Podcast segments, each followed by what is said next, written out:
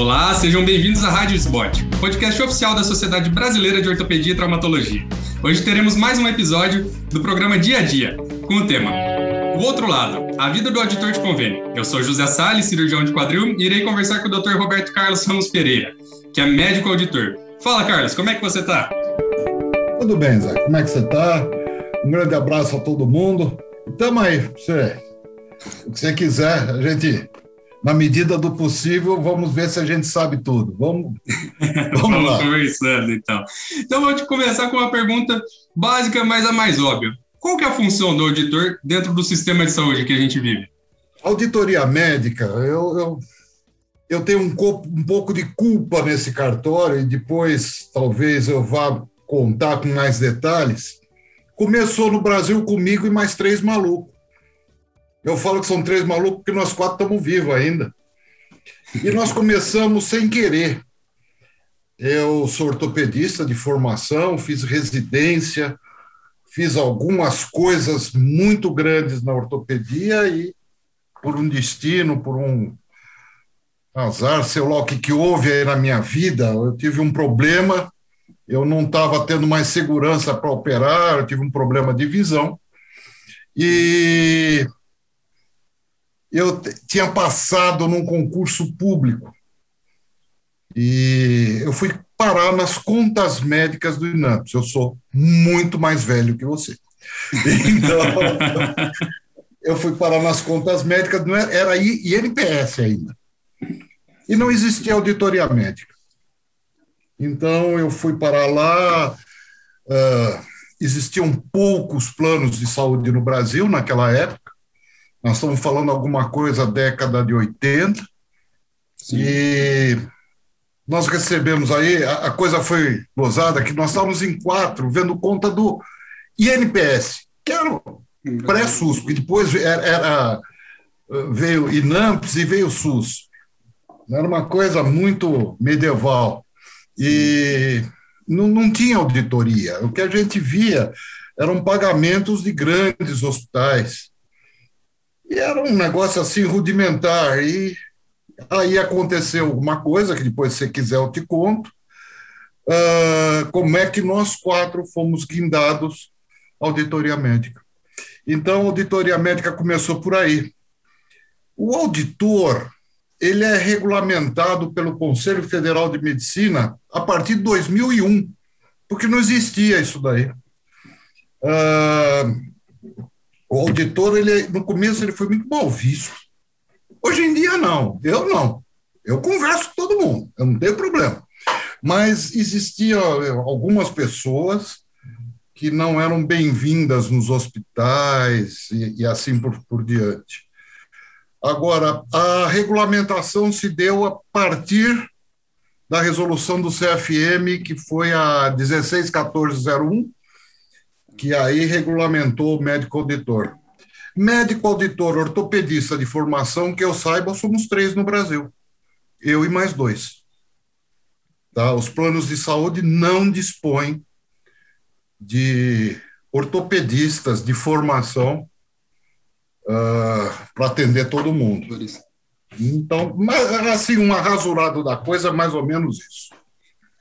Essa era exatamente uma das perguntas que eu ia te fazer, que você estava entrando ali na, na questão dos colegas, de ser mal visto em alguns, alguns hospitais que ficou. Como que é isso para o senhor? Como, como é que deu essa transformação que você falou, que trocou essa visão, né? Que agora conversa com todo mundo, fala com todo mundo. Não, eu sempre conversei. Como... Não, mas eu o pessoal torceu o nariz mais... no começo. Então, uh, eu só contar que eu fui parar, já falei, né? Por acaso, eu estava na contas médicas, eu tive que parar a cirurgia. Eu, a minha formação era de ortopedista. Eu, lá, quando a gente acaba a residência e prestamos o exame da SBOT, nós pensamos como generalistas, generalistas em ortopedia. Sim. E quando eu tive esse problema, que não dava mais para operar, o que eu gostava, que era o quadril, igualzinho você, aí eu estava com um problema sério de visão, a gente começou a fazer tudo. Não era ortopedia. No começo era tudo. E com o decorrer do tempo, eu fui um dos que bati muito que precisava de um auditor para ortopedia.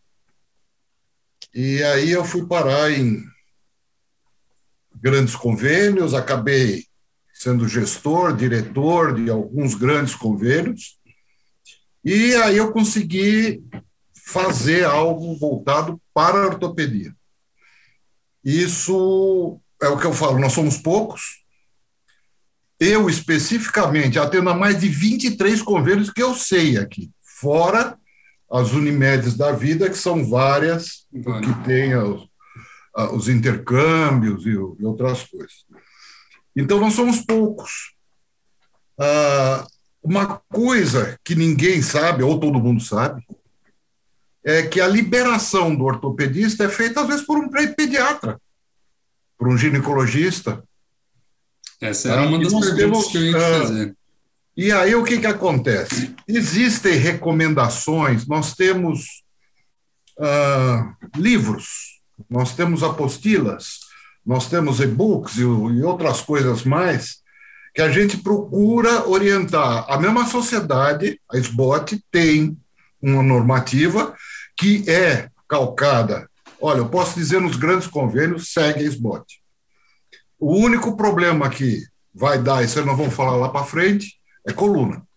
Coluna, eu tive um grande professor, professor Valdemar de Carvalho Pinto, e o professor Valdemar de Carvalho Pinto ele dizia o seguinte: coluna, quem mexe é ortopedista. E hoje em dia a coluna ficou cara porque o neuro começou a mexer. Então, os planos de saúde têm essa visão do valor da quantificação de uma cirurgia de coluna. Então, hoje em dia, você vê muito plano de saúde, grandes planos, dando preferência a ortopedistas operarem coluna. Mas existe ainda muitos outros colegas de neuro operando. Então, a coisa basicamente é isso. Então a estrutura funciona basicamente com poucos ortopedistas, na verdade, aqui falando quase nenhum. inclusive sobre quase nenhum, que estão analisando contas de cirurgias ortopédicas e que funcionam com base nessas apostilas, em treinamentos que então, fazem. Hum. O, o, o grande problema existe uma liberação. Então, são dois compartimentos estanques, tá. ou três, nos grandes hospitais, três. Hoje em dia, com a pandemia, diminuiu. Então, a liberação, a conta médica e a visita, existia a visita. Hoje em dia, com a, com a pandemia, a coisa freou a visita. Então, o grande, a grande coisa para o ortopedista é a liberação. E é aí que dá o conflito. Tá? Uh, nós, eu falo nós porque eu sou ortopedista, nós não fomos criados para saber código. E lá no fundo a gente não ganha bem. Então começa aquele negócio, coloca 30 códigos, vai para o convênio, o pediatra te tira 10. Eu posso dizer uma coisa, ele tem razão. Ele tem razão. Muitas vezes são códigos sobrepostos, códigos redundantes, que a gente sabe que é. Tá? E eu lembro que eu fiquei possesso, possesso com um grande convênio, na época que eu operava, Agora, você imagina se operar um quadril. Eu sou da época do Smith Peterson, tá? É, é, é, é pré. Maquifarrar, esses troços. É coisa pré-jurássica. então a gente demorava, fazer uma prótese demorava um bocado. Sim. O negócio era, era complicado. E acabou a cirurgia, vou fazer a descrição, eu fiz um resumo. Cirurgia de duas, três horas. Eu fiz um resumo da descrição porque eu estava cansado. O governo não me pagou nada. Nada de uma cirurgia de três horas. Duas horas e pouco. Ficou e... revoltado. É. Eu estava do outro lado. Já fazia alguma coisa nas contas médicas. Mas as contas médicas era aquele serviço público. A gente presta o concurso e vai lá fazer, fica lá rapidinho e vai embora. Então é isso.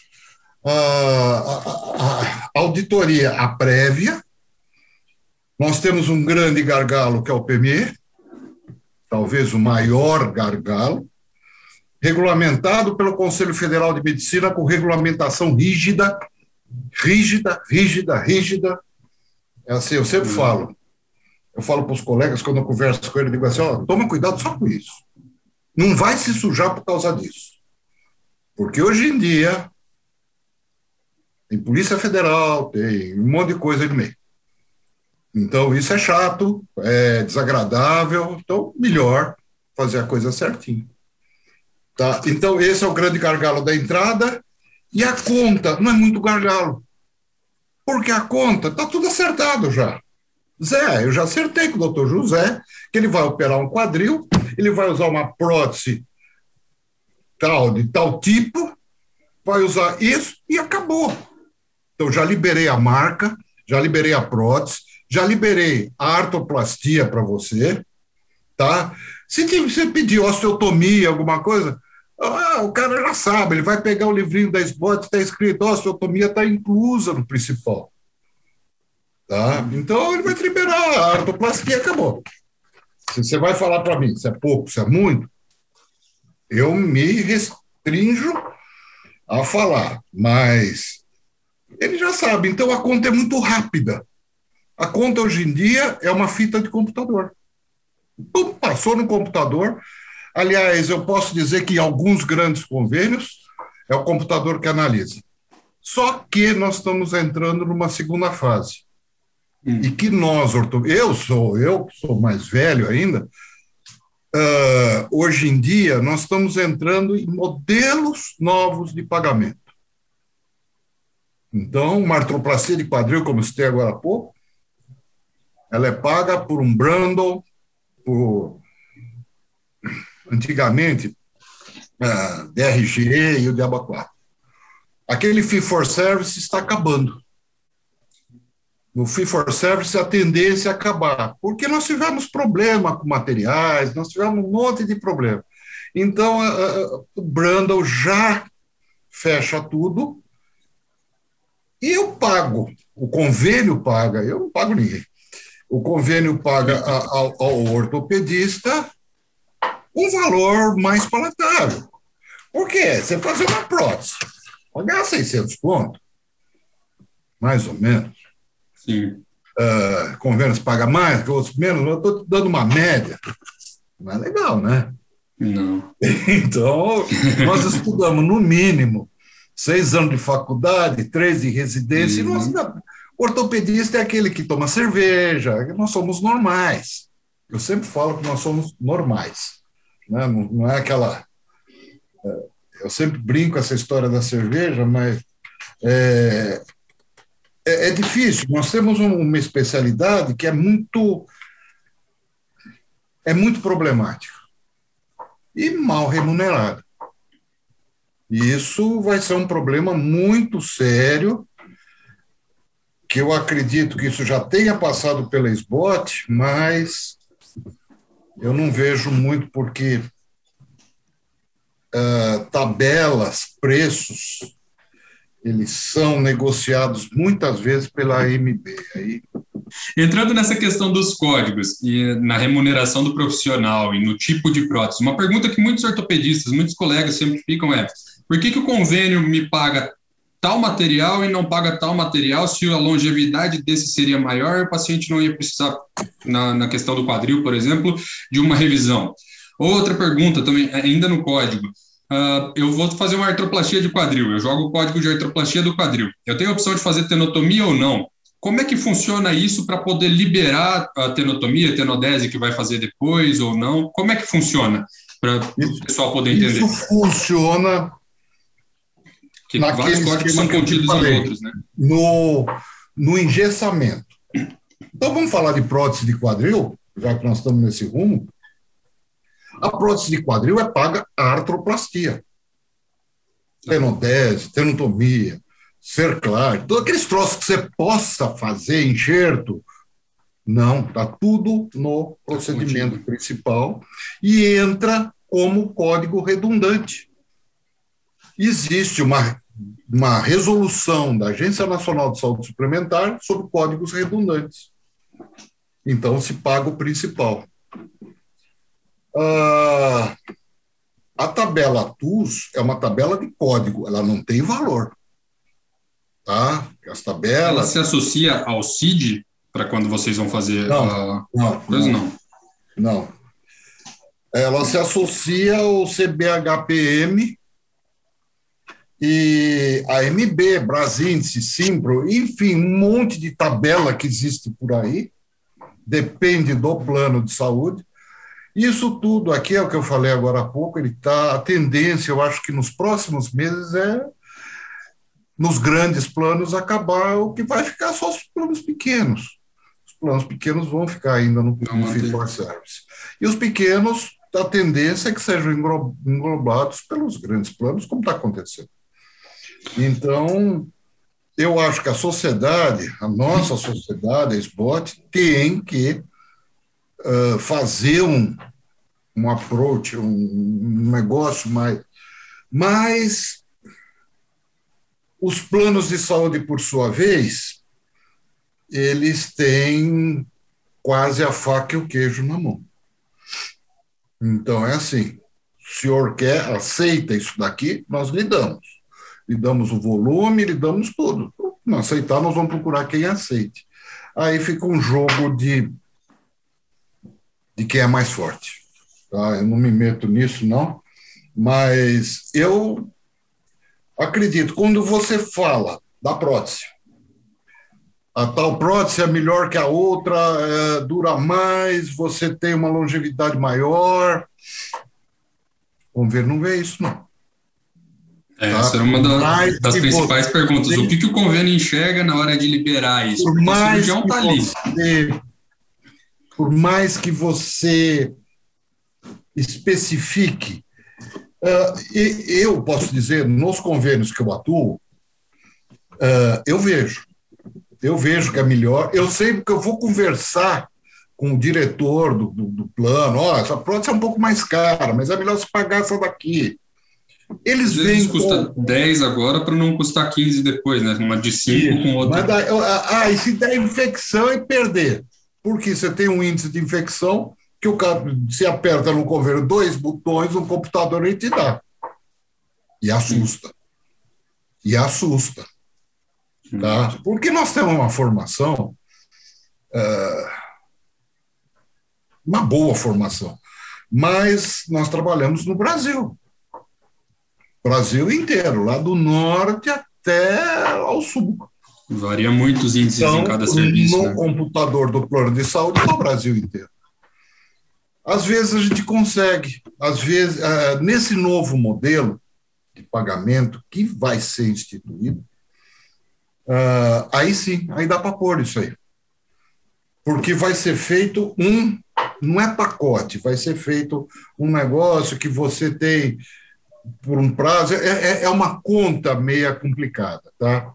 Mas aí dá para fazer um negócio desse. Ainda falando sobre quantidade de códigos, muitas vezes acontece, não sei, um procedimento de joelho. O cirurgião vai fazer uma manicectomia parcial e resolve infiltrar um ácido hialurônico. O auditor vai e glossa algum dos procedimentos por uma razão X. Como é que você vê a questão ética de um médico interferindo na conduta do outro via convênio? Como é que funciona isso para um auditor? Claro que é regulamentado tudo, mas como é, é que funciona é na cabeça do auditor? Isso que eu te falar, é regulamentado. Essa história das cânulas atualmente, neurólise, microneurólise, papapá, papapá, e mesmo o ácido hialurônico, o ácido hialurônico, ele entrou na Agência Nacional, está em moda agora, Anvisa, ele entrou na Anvisa para osteoartrose e de joelho. Tá? Aí vai para o quadril, vai para o. Você tem algumas variações. Agora, se você for seguir uh, ato sexto, uh, o que está na bula da Anvisa, você não vai liberar ácido hialurônico que não seja para osteoartrose. Tá? Aí vem as cânulas. O que, que é, o que eu, por exemplo, o que eu recomendo para o pessoal, agora não estou em posição de gestão, mas quando tive, eu dizia, liga, vamos falar. Acontece que o colega não quer ouvir. Tá? E às vezes a agressão, porque essas ligações são gravadas, eu já ouvi muita agressão vindo de lá para cá.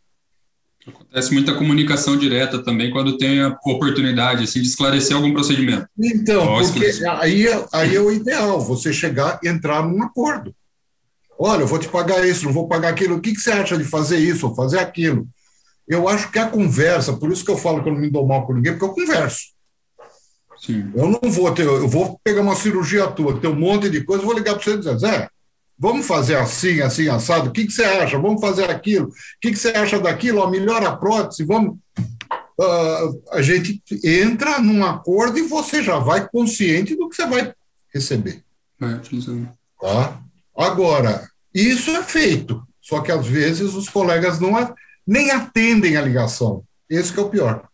E como é que funciona, é, igual você acabou de comentar, do, você já vai consciente do que você vai é, receber. Alguns colegas reclamam também da pré-autorização dos convênios, por exemplo, chegou uma urgência, vai fazer uma osteossíntese, libera tal e tal código e na hora da autorização final mesmo, existem glosas. Por diversos motivos, acredito, principalmente a descrição cirúrgica, alguma outra coisa. Como é que funciona isso? A glosa. Da pré-autorização até a autorização final. É, é, é, é. Essa pré-autorização, ela funciona, tá? Ela funciona porque, mesmo que seja uma urgência, você está sabendo o que vai ser liberado, tá? Os planos de saúde funcionam 24 horas por dia. Sim. a glosa é o não pagamento do plano de saúde por valor de atendimento, de medicamento, material, taxa, enfim, do que é acordado.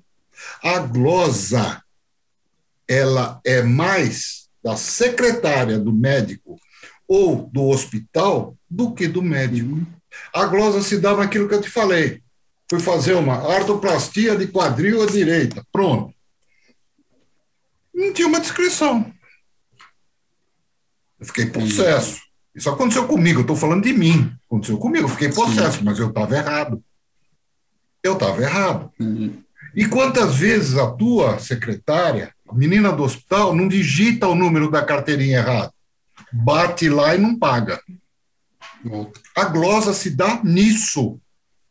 É isso que precisa entender. E a glosa normalmente é revertida. É, a glosa, recorrer, tem né? três tipos de glosa, que é administrativa, técnica, e ela é revertida. Você vai entrar com recurso de glosa e vai receber. A glosa, ela é 90% das vezes administrativa. Tá? Hoje em dia, a maioria dos planos, até os pequenos, eles procuram dizer antes. Doutor José, você vai operar de urgência, chegou uma fratura exposta. Você vai receber o código da fratura exposta, uma síntese, você vai pôr, papá, é isso. Tá? tá? Mesmo na fratura exposta, você vai ter o negócio. A não ser que o teu hospital, aonde você esteja, não solicite ao convênio, você está sujeito à glose. Aí sim, porque ele vai na tua descrição cirúrgica.